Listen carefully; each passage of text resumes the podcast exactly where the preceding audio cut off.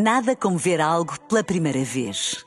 Porque às vezes, quando vemos e revemos, esquecemos-nos de como é bom descobrir o que é novo. Agora imagine que viu o mundo sempre como se fosse a primeira vez. Zais. Veja como se fosse a primeira vez. Explicador do Miguel Coelho. Mentira não é, Renato. Mentira não é.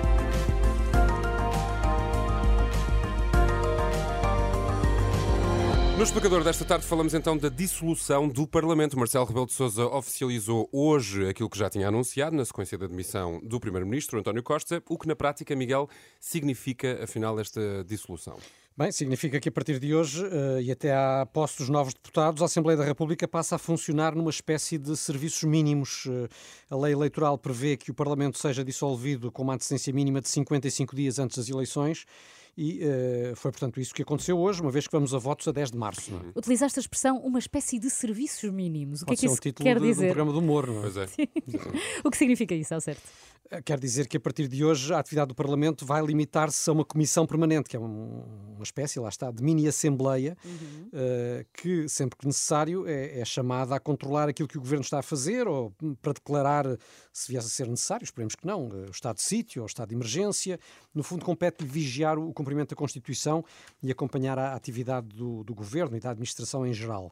Para além disso, pode também ser chamada, por exemplo, a autorizar uma deslocação do Presidente da República ao estrangeiro.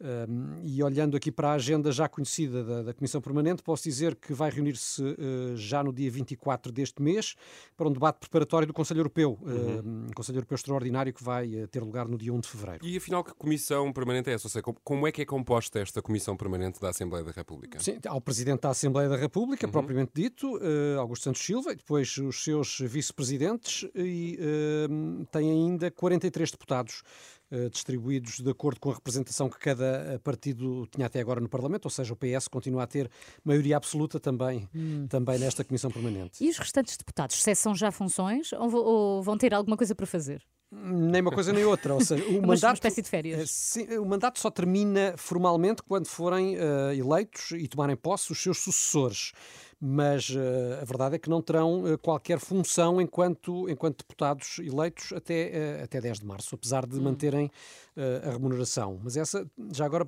posso adiantar, vai ser uma das questões que vai explicar aqui na edição das seis o constitucionalista Reis Novaes.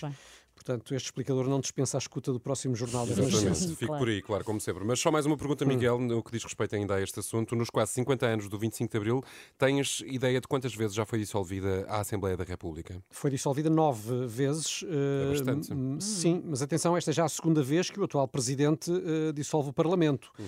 E, aliás, no plano teórico e de acordo com as regras constitucionais, Marcelo Rebelo de Sousa até poderia não ficar por aqui porque uh, as eleições presidenciais são apenas em 2026 e uma vez que uh, o Presidente só perde essa faculdade de dissolver a Assembleia nos últimos seis meses do mandato, ainda portanto, pode acontecer. lá ainda poderia acontecer hum. mais vezes. Este explicador fica disponível, como todos os outros, em rr.pt. Fico por aí, já a seguir Tempo e Trânsito. Nada como ver algo pela primeira vez. Porque às vezes, quando vemos e revemos, esquecemos-nos de como é bom descobrir o que é novo. Agora imagine que viu o mundo sempre como se fosse a primeira vez. Zais. Veja como se fosse a primeira vez.